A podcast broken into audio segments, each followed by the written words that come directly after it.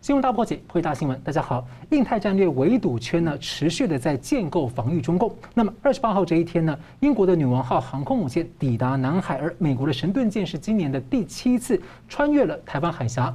美国国务卿布林肯呢，在印度要强化扩的四方机制，而美国的防长呢，正在菲律宾。那在美中之间摇摆的总统杜特地呢，是一再的被中共摆到，看来呢，将会靠回美国。二十九号，台美日三方安保对话出现了进展，国会先行，三方的国会议员启动了第一届第一次的战略对话，也就是说还会有后续。那么日本的前首相安倍呢，表态希望访问台湾，他在这个对话中呢，透过视讯强调三方要联合应对中共，香港的遭遇绝不能在台湾重演，也支持台湾加入 CPTPP 的贸易协定。澳洲的前总理呢，艾波特呢，他警告可能会出现新冷战，他还投书呼吁美国和各国要跟进表态，像日本一样要干预台海。他说这是唯一的方法来吓阻这个中共啊，以武力进犯台湾。他也支持台湾加入 CPTPP，尤其他也反思了澳洲错误相信中共的承诺，呼吁各国要觉醒，并且呢要区分。共产政权和中国人民，美国的众议院呢通过的这个法案要求政府展现地图，中华人民共和国不能有台湾。那么中共如果设想 G20 要有拜习会的话，还能构成吗？我们介绍破解新闻的来宾，台湾大学政治系名誉教授明居正老师。呃，主持人好，桑普律师好，各位观众朋友大家好。时事评论人桑普律师，主持人好，明教授好，各位观众朋友大家好。好的，美国的副国务卿雪曼在七二六天津遭遇中共战狼在袭击之后呢，隔天二十七号，国务卿布林肯就到了印度会见了总理莫迪，外长苏杰生。那么这次首要议题是强化 QUAD 四方安全对话机制，以及中国问题，也谈到了像是安全、反恐、疫苗生产、经贸和阿富汗。有趣的对比是呢，布林肯二十八号在印度会见了西藏精神领袖达赖喇嘛的代表，而中共外长王毅呢，同一天在北京这边接见正在猛烈攻击阿富汗政府的塔利班恐怖武装组织，而且声称要合作反恐。那么，白宫预计在秋天要举行 QUAD 四方的领袖面对面的峰会，中共相当的忌惮 QUAD，猛烈批评这个机制。而七二零郑州洪灾呢，习近平七二一到二十二却访问了西藏，也被解读其实目的呢是包括要针对印度，他去了解川藏铁路等相关的情况。美国二零二零年啊和印度签署了第四份的军事协议，又比照盟友等级啊出售高阶武器，是被解读美印是准军事同盟，要迈向这个同盟。那蓬佩奥也提出要建立美印二十一世纪民主国家的决定性伙伴关系。而在日本的跨的会议上呢，他也提出说要建立一个印太安保架构的愿景。那从川普到拜登接力建立一个围堵圈之下，先请教明老师哦，您怎么看说美印关系的一个走向发展？我们先来回顾一下美国跟印度的关系哈。印度在这个四零年代独立之后呢，它原来采取的呢是一个叫中立不结盟政策，但是其实呢，它后来有些转变。呃，大家对印度都觉得说它是一个有古老文化，然后宗教传统很强，但现在一个相对落后的国家是，但是呢，它在国际政治上呢，现在确实一个应该说是有一定实力的国家。大家去看一下地图，它面积相当大，它面积好几百万平方公里。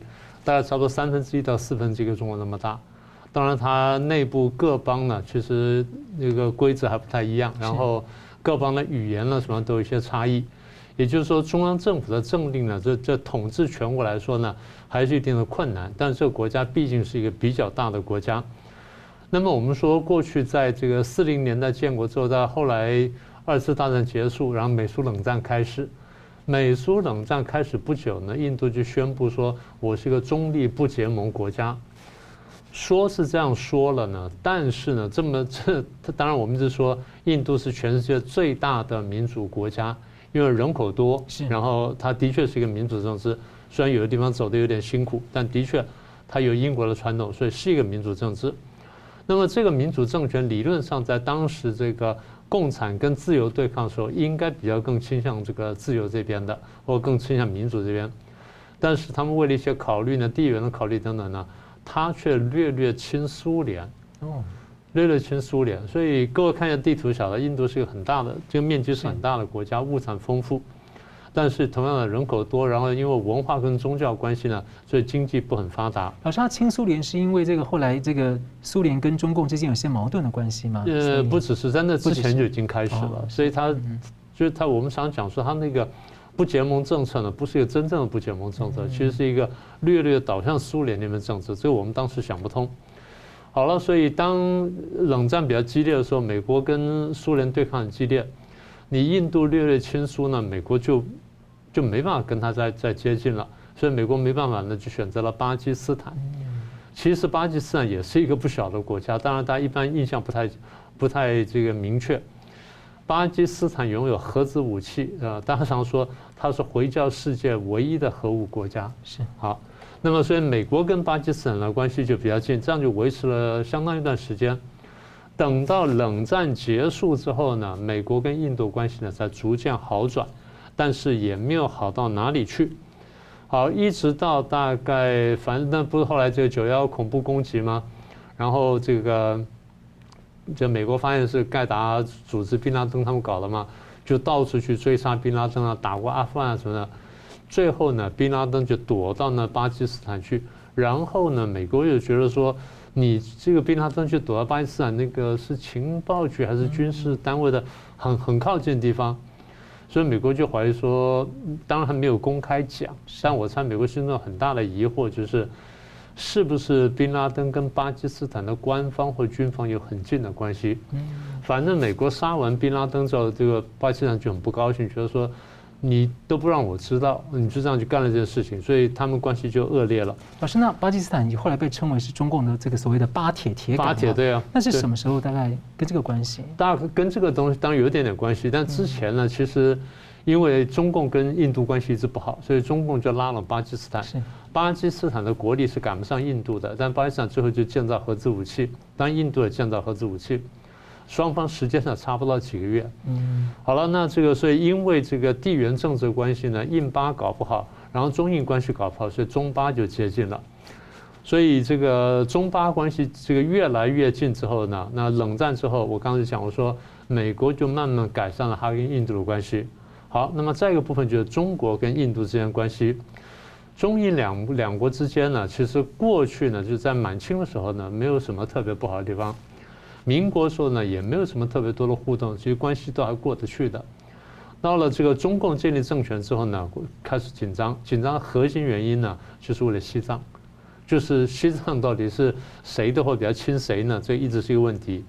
最后等到这个喇嘛逃出了西，因为中共迫害西藏宗教嘛，那喇嘛出逃之后，这个印度给他庇护，那中印关系就开始恶劣了。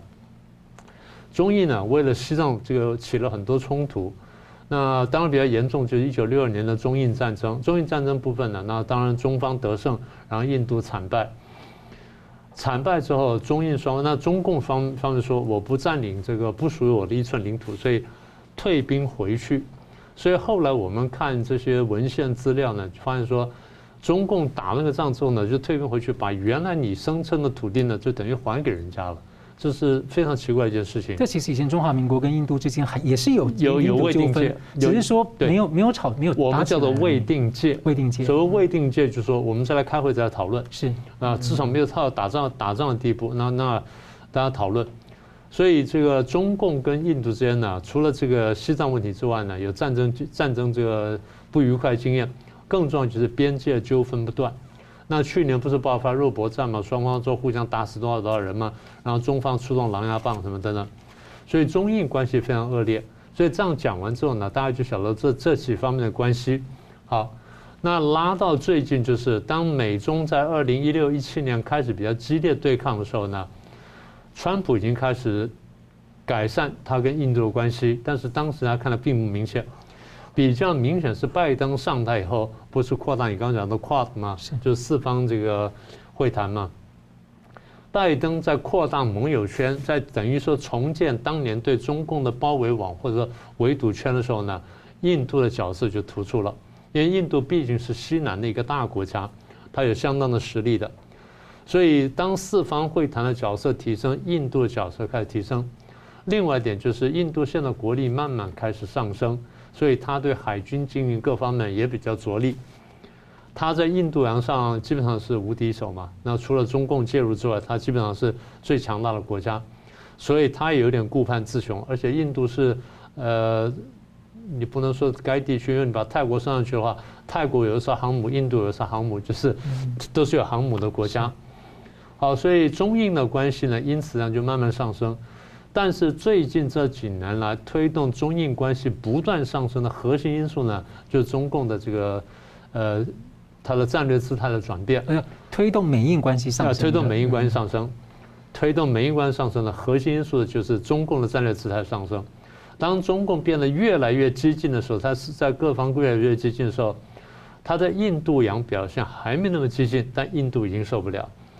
所以在这之前呢，大概在川普的后期吧，已经美国准备开始构思一个叫做印太战略。在印太战略当中，大家顾名思义就要说，就晓得说印度的角色开始重要。所以美印的关系因因为中共关系呢而越来越提升。再加上呢，大家可能不太注意到，中共在印度洋是有所活动的，中共的潜舰呢在印度洋是活动过，所以印度这点这点呢很在意。中共在缅甸、在斯里兰卡什么都都有关联，然后呢，一带一路也也拉到当地，所以简单说呢，这样这样就看出来，美国跟印度的关系呢会应该继续上升，也就是说，美国要强化围堵圈的这个过程当中呢，印度的角色会越来越重要。那么中共在亚洲与在印度洋一带呢会越来越孤立，这是我们现在看到的一个基本方向。是，那同样问题请教桑普律师，你怎么看美印关系？我就很同意明教授刚刚的说法。就以前在就是我父辈的时代，尼赫鲁那个是印度的总理，基本上是极度亲疏的。那这个地方他也是不是美国的盟友。但最近因为刚刚讲到巴勒巴基斯坦不是巴勒斯坦，巴基斯坦跟那个中国关系的各方面的那个关系，所以你看得到美国跟印度走在一起。川普时代已经标榜印太联同盟，就这个意思。那进入到现在这个年年度了。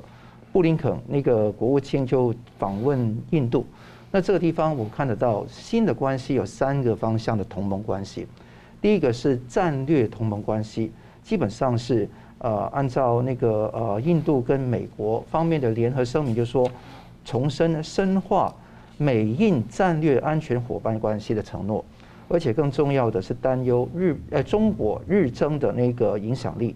他说世界上并没有什么关系比美印比美印关系更加重要了，而这个地方是写在联合的一个声明里面。是，而且更重要的是说，四方安全对话的机制就是 Quad，基本上是各个国家都会互相组织，并不奇怪。这个说法就是出自于印度的那个外长苏杰生的口，就回应中共的这个批评的时候。没错，因为中共的说法，按照那个赵立坚的说法是。啊，民主是全人类的共同价值，不是某国的集团的专利。贬低别人跟那个什么抬高自己，不是民主。但是，你看到印度就说，我就形成一个跟美国、跟日本、跟澳洲形成一个四方对话的平台，本身是可以的。他说，人们需要克服一种想法，就是别国做的事就是针对自己国家，就明显的对着中国来对呛。那中共明明自己四处在拉拉拉团伙，就是不让人家拉起。没错，就只有他去做事情就可以，别人做事情就不可以啊。这个是中共的逻辑，那个是第一个。价那个是战略的同盟，而战略同盟当然牵涉到刚刚你讲的很多方面的合作，无论是在刚待会我们讲到疫苗，会讲到说这个军事或者说贸易方面都有相当广泛的合作，这个是一个。第二个地方是价值的同盟，好。有三种同盟，一个是那个战略同盟，第二个是价值同盟。价值同盟的意思是说，呃，双方彼此都是拥抱那个自由民主的价值，说人的尊严、机会平等，啊，信仰宗教的那个自由，还有那个呃法治，是美印两国共同拥抱的价值。那他说，美印民主的力量来自于同一个地方，这是布林肯说的，是思想自由的公民。那所以做了几件事，刚刚主持人也提到，那个布林肯在新德里会见那个西藏的流亡政政府的代表重穷欧珠，这个是非常突破性，也是在川普跟拜登时代，那个这跟奥巴马时代都已经接近接近过重要的重量级人物之后，之后这个在那个美国这个呃拜登上台之后一个非常重要的一个动作，而且更重要的是，不但有这个宣誓。布林肯还到了新德里的酒店去会见一些印度的公民团体的代表。是，而在当中呢，他会讲到保护人权跟民主的必要性，人人在政府有发言权跟受到尊重，是民主国家最基本的一个事情。这个话是对准谁来说的？是对准中共来说的啊！而且说每个国家的民主事业都要持续不断的工作，从谦逊谦卑来去出发，所以这个方法是很重要。当然，印度里面有些舆论说，因为莫迪啊是对于非印度教的一些伊哎穆斯林穆斯林的那个信仰者有打压，所以说运用那个布林肯的话来批评莫迪，更加上莫迪本身也是因为疫情的再爆发，他也名望下降。所以这个也会有印度本身的一个政治问题，但价值同盟是对准中共这一种残害全世界的民主自由的那个那个呃政权来说的。第三个同盟是疫苗同盟，布林肯承诺在以前两亿剂的那个疫苗上面再提供啊，就就以前的那个呃两亿的那个美元的援助上面再提供两千五百万美元的资助给那个印度。希望共同结束这个武汉肺炎的展开。他说，印度要发挥两个角色，一个是保住自己内部不要再爆发，因为 Delta 病毒非常的肆虐。现在最近的消息是，北京开始爆发那个 Delta 的病毒了。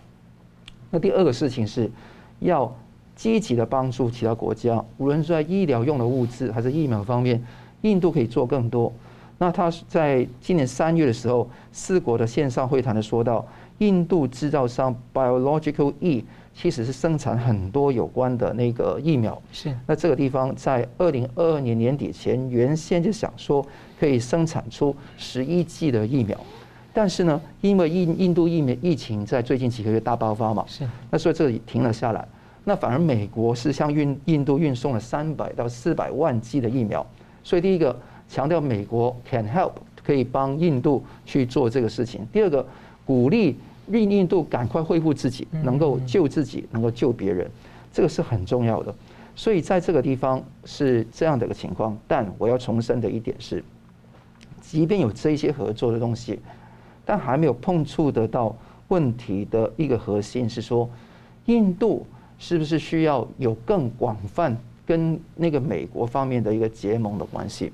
那这个地方如果只是从那个军事演习，跟所谓的疫苗外交，或者说你讲到的那一些 Quad 四方安全对话的深化，这个是好的，但可以更深的是什么样？比方，比方说，美国可不可以说短期或者说暂时的留住自己的航空母舰在印度？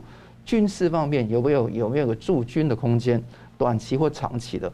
第二个事情是那个军事同盟的关系。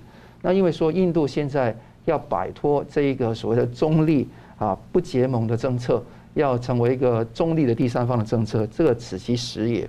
你知道说很多国家都希望当一个中立的第三方，那待会我们讲到菲律宾，会讲到那个那个北韩，但是印度本身就是非常重要的印太战略的一环，是是否可以参加更多？我觉得说美国在这一方面跟各国应该要更深化这一方面的合作，因为是价值观的相同决定很多。印度当有各式各样的平等问题，因为他们有那个卡斯特的制度、等级制度。但是问题是，如果要对抗中共，一定要跟不同的国家互相合作。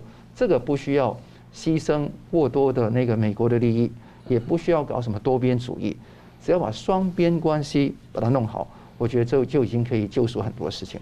所以，印度之前那个还派了他们的北美司长来当驻台代表。然后呢，最近的国会议长，我们的国会议长在台美日的三方的这个战略论坛里面，又提出希望台湾能够加入 QUAD，所以都感觉未来还蛮多的想象空间的。好，我们休息一下，继续回来谈一下这个这个美中的高层会谈呢。这两次以来呢，中共都放出战狼来袭击。那么后续美中还会继续复谈吗？那拜习会什么时候会出现？休息一下，马上回来。欢迎回到新闻大破解。美国中共三月份的阿拉斯加会谈是不欢而散之后呢，七二六副国务卿到天津，又一次被中共战狼给这个突袭。那么呢，谢峰还有这个外长王毅呢，所谓的这个补课拉清单啊，那美中关系没有好转，还会继续恶化吗？会有可能复谈吗？那么在复谈之前呢，双方各自可能会要先做什么样的准备？所以请教明老师怎么看？呃，我们先谈一下，就是说美中关系走到这一步呢。大概现在是一个什么样的态势？现在大家在讲说，呃，他们之间会谈不会谈什么，都是在看一些就是短期的讯息。呃，短期讯息当然会提供一些就是判断的一些基础，但是更重要就是我们看说这两个国家呢，在根本上呢，到底它之间的关系是什么，然后有没有在接触的可能性？你如果仔细看一下，就看一样东西就好了，看双方的经贸数据，你就看得很清楚。双方呢，对彼此来说呢，都是非常重要的贸易伙伴。那双方在很多地方有各种各样的互动，那双方也有合作的空间。虽然说从二零一七、一六、一七开始呢，呃呃，一七年开始呢，美中之间的关系慢慢开始紧张，但是我们看这个结构呢，只是往紧张方向走，但是结构不到完全破裂的地步。也就是说，所以。即便当年川普摆出了那么强的姿态，拜登上台就讲明，他说：“呃，我们跟中共关系呢，有竞争、有合作、有对抗。”他讲明是三种。所以走到现在，我们看到外界可能讲说：“啊，你看他们上次谈败了，所以这时候谈败，所以他们关系一定怎么样？”现在还不能这么说，现在只能说双方有各自有不同的意图，有不同的议程，但是呢，双方现在不到全面破裂的地步。所以，如果双方还没有到全面破裂的地步的话，双方现在的准备是这样子：双方都有谈的需要跟意愿，这是一个最大的一个出发点。好，再说一次啊，美中双方都有谈的意图跟需要，所以这是一个根本点。那么，既然有这个谈的需要跟意图的话，那为什么出现这种情况？简单说，双方在谈谈判。什么叫谈谈判呢？我就是我们两个呢，不是真正的谈，我们的谈说，呃，我们要谈，但我们怎么个谈法？我们不是在谈那个内容，不谈说呃贸易怎么办，然后台湾怎么办，或者说呃南海怎么，不是很多，我们谈说我们要怎么谈，我们要在哪里谈，然后要在什么时间谈，然后谁来谈，然后谈多久，然后谈谈什么，反正简单说就是谈谈判，讨论我们的谈判要怎么谈法。好，所以如果说双方双方做这件事情的话呢？就简单说，就即便是阿拉斯加呃这个不愉快了，哎，你看很快就出现了天津会谈，好，天津会谈不愉快，你告诉告诉你，下次可能呢会有一个什么的会谈。啊，比如说这休斯顿会谈啦，或洛杉矶会谈啦，然后再下一次呢，那天津不行了，那我们再到比如广州会谈啦，或南京会谈，就总会还会有会谈的，就如果没有意外的话，双方还有会谈。但是双方会谈也不是说我回家想一想做做，然后等到气消了打个电话说，哎，你要不要谈呢？不是这么回事儿。双方在准备谈以前呢，双方都在经营战场。对中共来说呢，它战场有文有武，武的战场就是用军队，文的战场就是外交谈判跟这个其他折冲争处。那美方也很清楚，所以双方都在经营战场。所以今天我们谈的问题，刚刚你问的那问题呢？其实就是双方在经营战场的一部分。那今天我们着重在谈说经营战场呢，双方在外交跟同盟上的动作。好，我们先看中共的动作。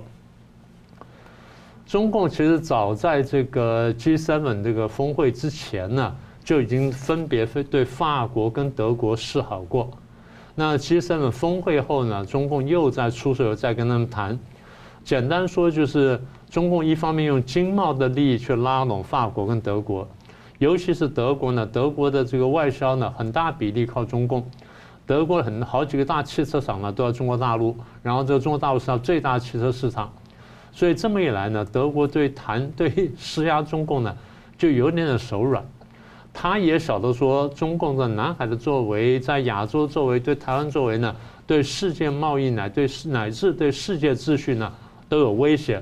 所以这点呢，我必须站在支持美国，但是支持美国知道说哦，扯破脸了，那这样影响到我跟中共的关系，尤其影响到我的商业利益时候，那又不行。所以这地方呢，德国有点犹豫。那这点被中共看到了，底气不够了。对，底气不够，因为没办法，因为他太大，他对中共的依赖太高了。所以这么来，中国人说那好吧，那这个部分咱们再出来谈一谈。那有的地方我们争吵，我们慢慢争吵，你不要都跟着美国走就行了。他几乎拿同样的话去跟法国讲，但相对来说，法国对中国大陆依赖不那么高，所以他底气就比较够。但是呢，中共拿出一个新招出来，他这样子，我跟你们两个国家咱们一起去开发非洲好不好？嗯，那所以提出过一个非洲合作的一个一个想法。哎，德法以前就有很多德法在德法在非洲有有很长的殖民的历史然后，有很长的有很丰富的这个执政经验，然后这个在商业利益，所以对德法来说，就经营非洲来说呢，是一件好事情。所以中共是拿这个来讲。德法现在对这个问题呢，就是反应并不强烈，但中共毕竟拿出来了，这第一件事情。第二件事情就是，如果说你美国到处包围我的话，你在欧洲呢又搞欧盟又搞北约，正在对付我，我很麻烦，所以我必须想办法拆解你，我就能拉一个就拉一个，能弱化就弱化一个。所以中共曾经对捷克呢这个拉拢过，没有成功，捷克翻脸了。现在拉拢比较成功是匈牙利，是对不对？好，这是第二件事情。第三件事情呢，中共没有办法，就继续拉拢一些老朋友啊，北韩啦、伊朗啦、委内瑞拉等等。简单说，就国际上最看不起那些国家，他去拉拢了。所以我们常说，看一个人是什么人呢？看他交往什么朋友。中共拉来拉去，只能拉这人，你就晓得怎么回事了。老师，那古巴有没有什么动向？古巴现在比较麻烦。古巴原来是中共支持的对象，那现在古巴在在搞反共了，所以你注意看。中国大陆内部的新闻呢，报古巴呢，就完跟外外界完全不一样，而且报的比例非常少。他不敢让大陆老百姓知道说有人起来反对共产政权，这是一个最核心的问题。因为如果说老百姓突然间反面读懂了中共讲的话的时候，他起来闹的话，中共是受不了的。嗯，好，那再一句，你刚刚讲说塔利班的问题，塔利班的问题是一个比较麻烦的事情。呃，因为我们受西方媒体影响比较深，总是觉得说塔利班是很糟糕的一个东西。应该这样说，几十年甚至将近百年下来，能够对阿富汗做一个比较完整控制的一个政权呢，是塔利班。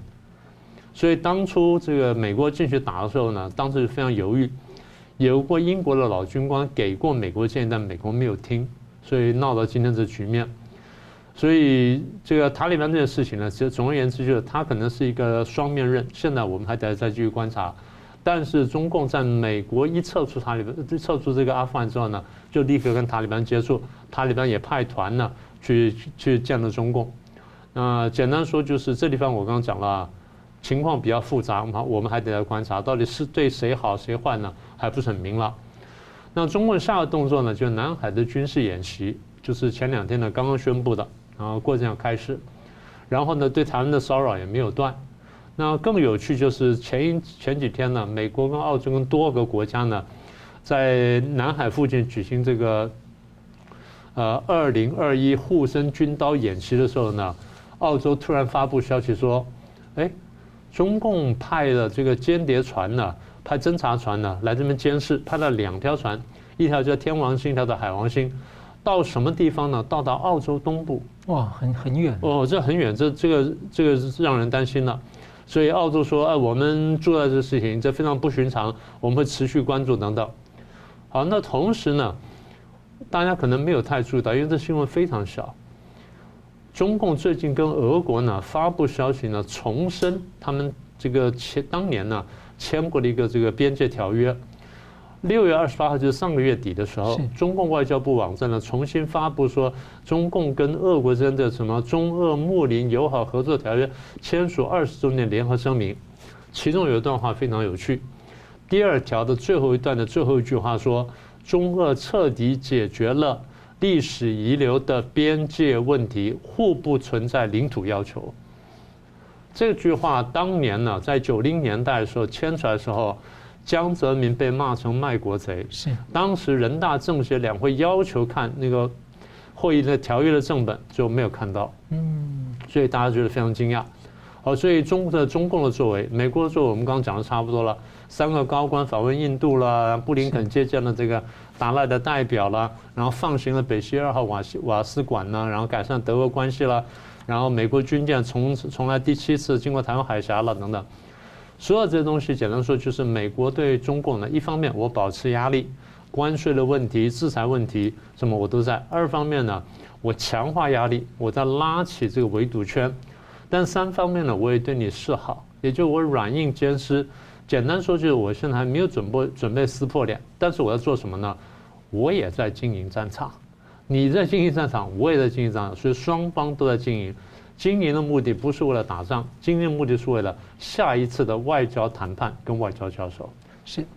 好的，这个 G20 的领袖峰会在十月份呢，那中共方面呢可能期待说来一场场边会来拜习会啊。不过中共战狼在天津拉出所谓的两清单三底线，要特别要阻止美国深化对台关系。不过美国会买账吗？美国持续的在拉抬台湾的地位，那国会呢在打先锋，各种的挺台法断不断。众议院二十八号通过了国务院的拨款法案，纳入了多项友好台湾的修正案，其中有一条很受关注，是禁止美国行政部门花钱制作、采购，甚至包括展示任何把台湾划入了中华人民共和国一部分的地图。那共和党的议员蒂芬宁就说，北京所称的这个台湾是中国一部分是虚假的主张，而美方从一九七零年代的一中政策呢，是认知中共这是。这个虚假的说法，认为这样的一个认知是不诚实的，所以美国应该摒弃这样的政策，也强调台湾就是台湾。那川普时期的顾问白邦瑞在四十多年前曾经参与美方执行和中共关系正常化的过程，他在二零一八年在台湾曾经说，美国国会当年制定台湾关系法的历史和过程呢，逐渐被淡忘。外界呢对于一中的理解等等，就容易相信中共所谓的一中原则的片面的这样的一个说法。所以，请教桑普律师，您怎么解读？就是在拜习会面前，美国国会众议院直接通过这样一个法案，直接就是要否定中共版的一中，那甚至要推动了松动美方自己的一中政策。嗯，我想拜喜会会不会真的在十月在意大利 G G20 能够去成立，还是一个未知数啊？是，但是可以肯定的是。这个时间，国会议员有这个说法，当然是台湾是感恩的，但是也看得到，不要说这个是呃非常重要的一个突破性的情况，因为这个顶多是一个象征的意味，多于一个实质的意义。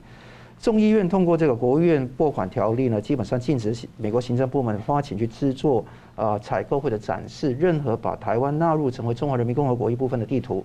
这个说法，我觉得是地图的部分。就正如说，Tom Tiffany 其中一个提案人说的，台湾从来不是中国的一部分。众所皆知，台湾人民选有选举自己领袖的权利，拥有军队，也执行自己独立的外交政策，也依循国际贸易协议。台湾是一个主权、民主、独立的国家，相反的都不成立。对，可以看得到，自己知道这个修正案无法改变美国现在行政部门的一中政策。但至少能够要求停止这一些谎言。这个地方就刚刚主持人也说到，就不诚实的地图的问题。这个地方是一个象征意义大于一切，而且他现在还是众议院的阶段，要送参议院全院审议才到总统去签署。第二个部分是参议院外交委员会，Bob Menendez 就是民主党的一个领袖，基本上通过一个法案。那个地方是众呃参议院的外交委员会哈，是，他还要送参议院，还要送众议院合并版本再去那个给总统签署，就只是国务院呢，国务卿研究一个策略，每年要报告一次，怎么去协助台湾来重新加入世界卫生大会，成为公观察员的身份，这个是老掉牙的事情，没有太大的一个突破性，但是可以肯定对台湾是友好的，是，而且这两个法案都是全院。不经辩论、无口头上无异议的通过，证明呃民主、共和两党都是有同样的想法去协助台湾。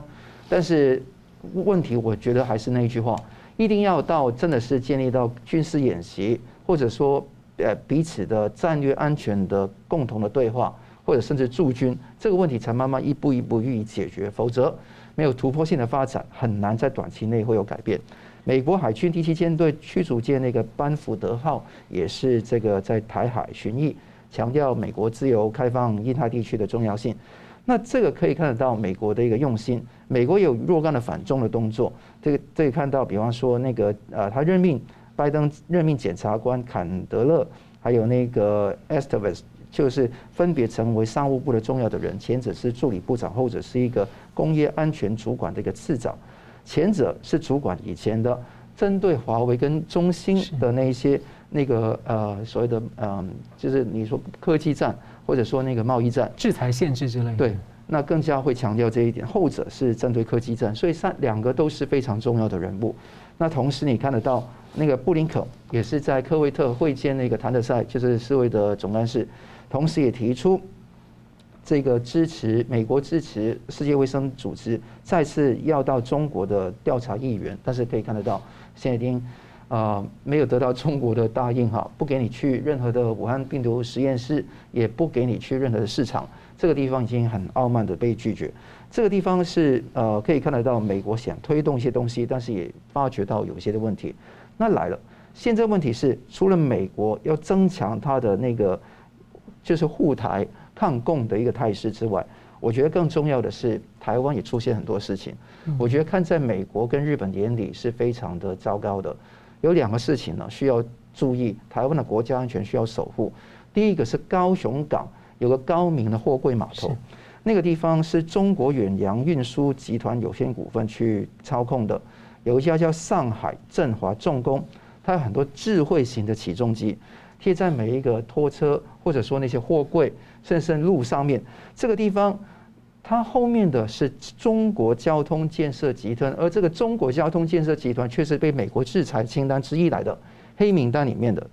那你整个高雄港里面的一些智慧型的起重机跟其他设施，全在共产党的位置定点掌握下。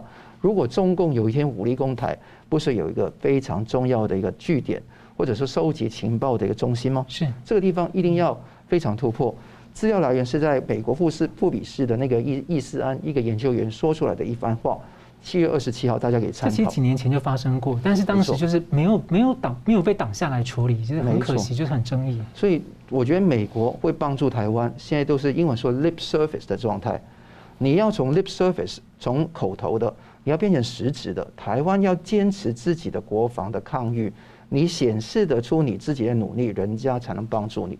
那另外一个当然是最近那个呃前国防部副部长张泽平的事件呢，就是说他的太太跟他在香港，就是他太太在香港旅游，那之后有些港呃谢姓的港商受到中共军委工政治工作部广广州分局的指挥，多次的游说，单独谈话，香港旅游，而且有那个跟空军的很多的将领去吃饭。无论在新店、在桃园都有这个情况，我觉得说这个这个地方是非常的呃那个令人的忧虑，因为这个张泽平可能以后会上成为那个当时就会成为那个参谋总长或者国防部长，那这个情况会让人非常担忧。现在台湾的情况怎么样？所以我希望说，那个台湾的政府必须要勇敢面对这些问题，做出果断而清晰的抉择，而且这个地方才能够邀请到大家能够帮助。那回到你刚刚的问题是拜习会的可能性，我很认同明教授的说法，双方都有谈的意愿跟需要。更重要的是说，现在拜登哈，那我不觉得说他是川普。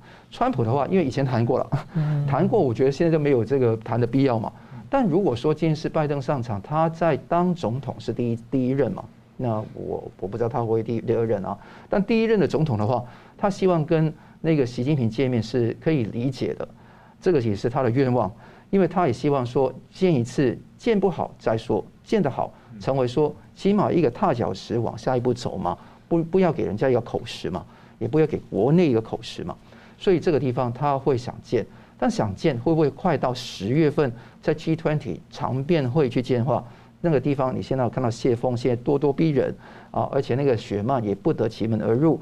到天津也没有办法说去那个成立一个拜喜会，他也讲，白宫也说没有谈到拜喜会的可能性，可能还需要双方要磨合一个阶段。但是我相信他们在大概那个时间选择一个场合，可能就 G G20，可能在别的地方去见的机会是大的，就大多于少的。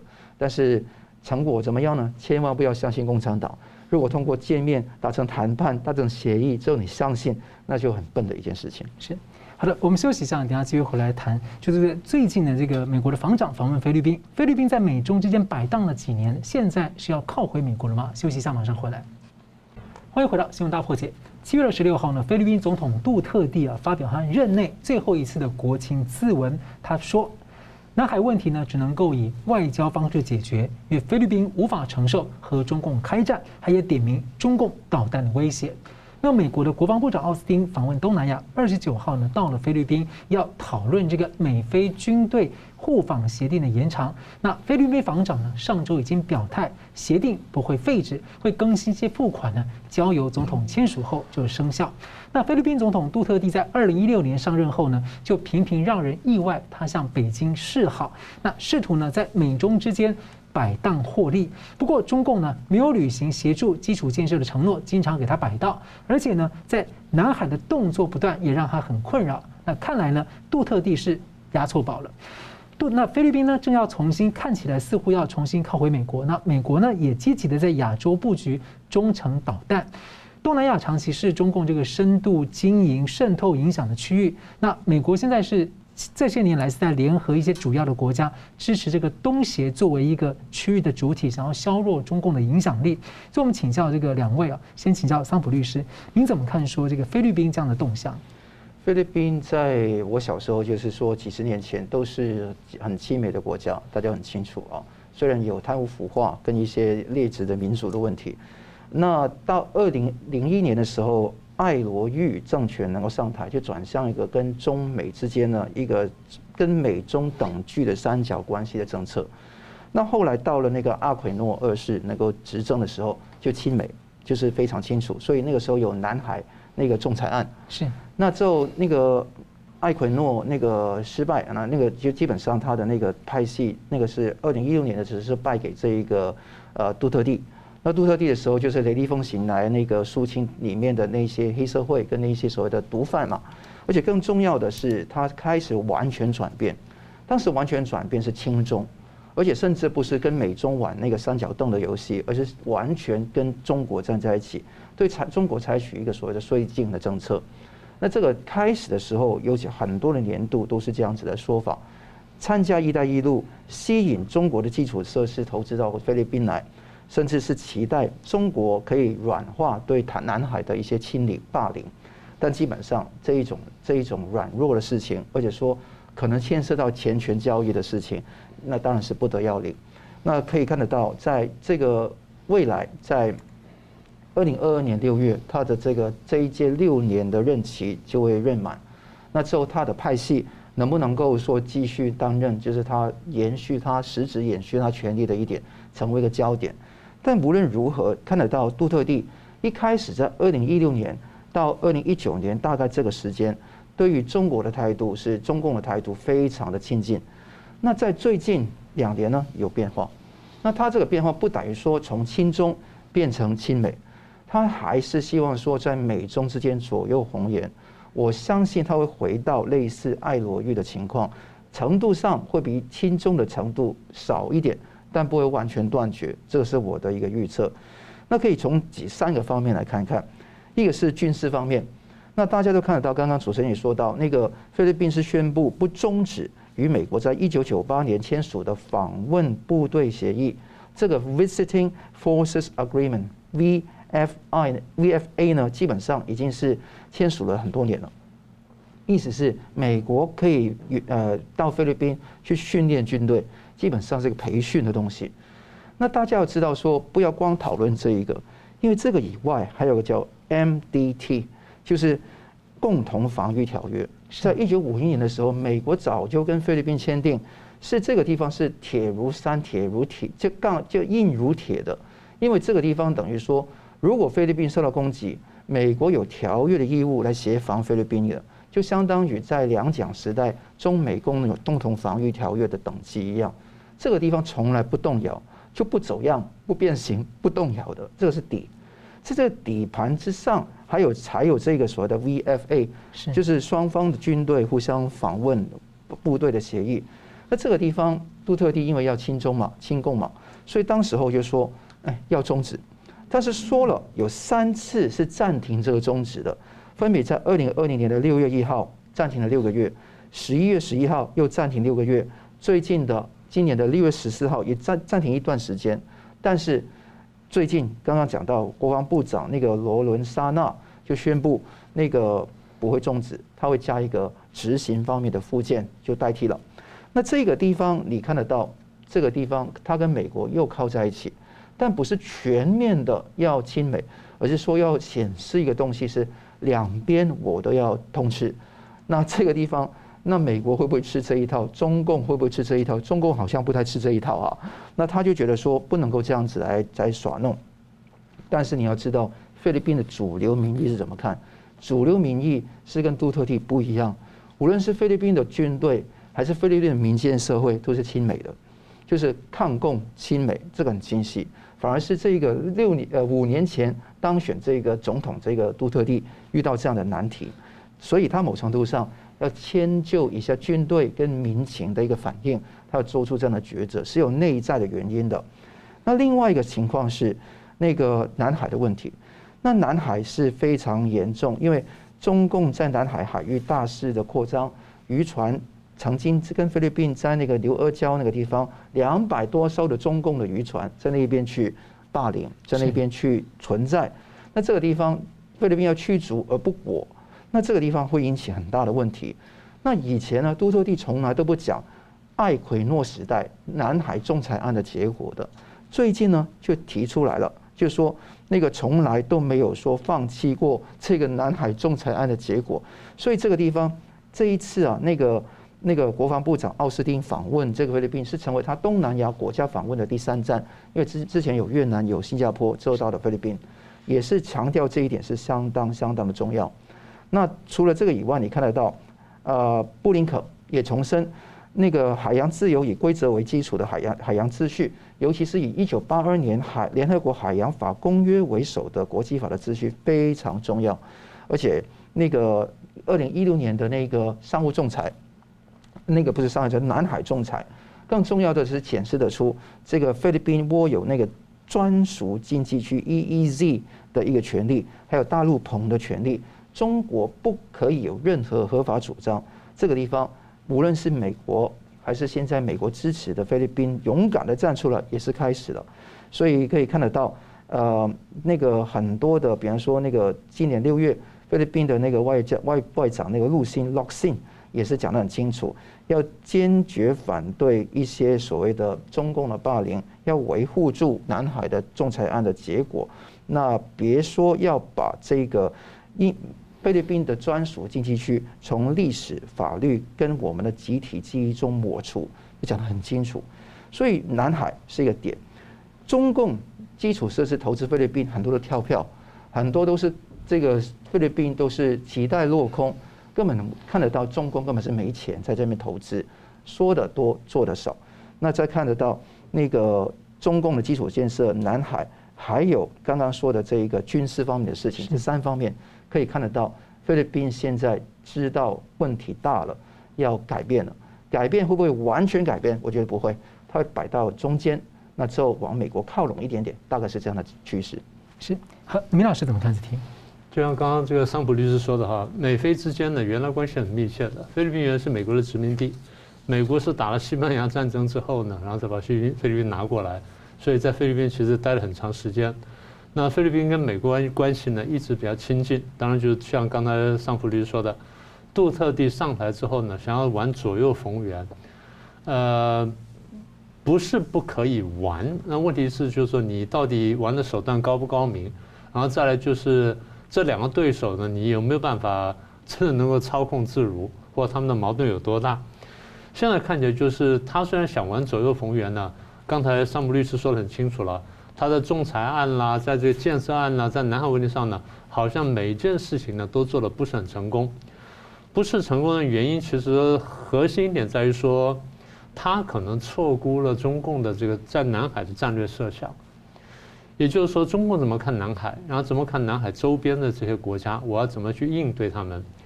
如果中共很早就已经想把南海内海化，或至少把南海这岛礁呢，第一呢化礁为岛，第二呢把这岛礁呢武装化，然后第三呢慢慢内海化。如果中共的战略目标真的是这样化，那菲律宾是他必欲除之而后快的对手了。是。那你说我去玩左右逢源？那你就完全就驴唇这个驴唇不对马嘴了嘛？这件军事化跟人工岛都已经做出来了，他怎么还会对这样的想象？现在就是说，你怎么去看待中共的意图嘛？我就说你对中共意图判断错的话，你去拼命跟他这样讲。呃，举个很简单例子啦，如果说希特勒想要扩张，捷克说那这样子吧，我跟你谈个什么和平条约，这不太可能是，因为希特勒觉得说我就是把你吃下来之后，才有才有后面的路可以走啊，那什么和平条约没什么可谈的。今天这个，我觉得杜特第一个比较大的问题就是错估了中共的南海战略构想，嗯，这个才是核心问题。所以一旦你错估之后，你发现说啊，他原来答应很多事情没有做到或没有做成，甚至呢反方向去做，这时候你才慢慢醒悟。好，我觉得就像刚才这个桑普律师说的，真正让菲律宾醒悟过来几件事情，第一件事情就是岛礁的问题。第二件事情就是因为岛礁反映出来中共在这附近的战略意图的问题。第三件事情，刚才桑普律师提到，就是今年早些时候，这个中共突然出了两三两百多条的民兵船到那附近，然后双方进行对峙。菲律宾花了很大力气驱赶，但没有效果。为什么？菲律宾没有像样的海军嘛，就这么简单嘛。菲律宾只有几条船，根本没有几条像样的海，没有几条像样的这个船能够构成海军。中共的不必用正规海军，中共用民兵船，甚至用所谓的这个第二海军，用那个海巡的那力量呢，你菲律宾已经完全不是对手。所以如果说第一你错估了这个中共的战略目标，第二你又没有这实力去阻挡他，你跟他谈什么东西？你跟他谈东西就与虎谋皮。好，先回到菲律宾的一个核心的问题，菲律宾呢有非常好的战略位置。大家去看一下南海的地图，南海地图像是一像个口袋一样，这边是越南，这边是菲律宾。越南的金兰湾在这里，菲律宾的苏比克湾在这里，双方正好遥相对峙，正好是南海的中央，我们叫南海的腰带，就是南海腰带。所以当年美军呢在打越战的时候，苏比克湾是它原有的基地，金兰湾是打越战时候我进去基地，所以美国对这地方是非常熟悉的。现在中共正好就在这地方要玩这件事情，那你说菲律宾不重要吗？所以如果说我们前面判断是对的，我们说美国至少拜登上来之后正在努力打造或者重新修补围堵中共的这个围堵圈，那么欧洲那边处理的差不多了，然后四方会谈也也也都慢慢就强化了，现在剩下什么东盟嘛？剩下东盟嘛，或者我们叫东协了。那不管叫东协或东盟，在这里面呢，菲律宾是一个要角，再一个越南是要角。越南现在慢慢倒向美国了，为什么？现在很多大公司都到越南去投资了，越南富裕起来了。虽然它还是一个共产政权，但它相对是比较开放的。好。那么美国跟越南关系改善了，再来就美国跟菲律宾的关系。谢老师刚刚讲这个金兰湾跟苏比克湾，另外一个就是当年的就是三角，就是在上面就是高雄港了。是，就是这样子啊。所以刚才这个桑普律师讲说，中共对高雄的渗透呢，这个我们真的是要注意的。好，那么现在我们就看到说，菲律宾呢，的确是有他们的条件在，但是菲律宾有它的劣势，经济不很发达，社会不是很稳定，政治不太安定，军队不是很强大。这是四个大的弱点，但是它的优点是什么呢？它是东南亚国协的成员，然后美国呢想要强化东南亚国协对抗中共的这个力量。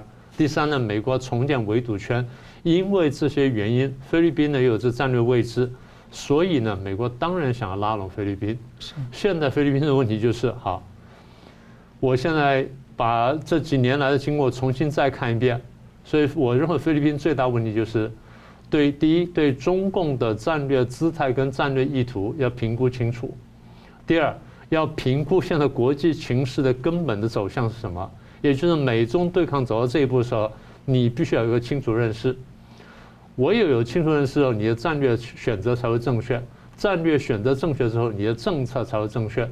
这是菲律宾现在面对的最根本的问题。是。好，节目最后我们用两位来宾用一分钟时间总结。我们先请桑普律师。对，大家知道这个礼拜发生，就是有三个不同的美国的官员都访问不同的地方。那你看到雪曼访问中国，那个奥斯汀访问东南亚，那个布林肯访问印度、泽州、科威特，这个地方大加大对于中共的围堵，这个是现在美国政府的一个政策，毫无疑问的。问题是，是不是说到做到，说得多还是做得多？那现在还是做的。比较少做的说的比较多，那你看得到，呃，美国国会议员的提案，还有那个其他各方面，可以可以看得到，印太各国家不是铁板一块，那中共会挑动每一个国家的软肋，希望可以说抵制美国的一个包围，所以双方的角力会加剧。由于战略模糊的策略还是继续延着延续，那这个不会有太大的改变。最近澳洲的那个呃前总理啊 Tom Abbott 就艾伯特，他讲过，组合中共武力威吓台湾的唯一方式是美国明确表示出手干预。那也看得到，呃，这个说法，那个尤其有得到内政部的一个秘书长啊，那个 Michael Pesulo 呃裴佐洛的一个说法是擂起的战鼓 Drums of War。那这个地方可以看得到，很多国家更急了。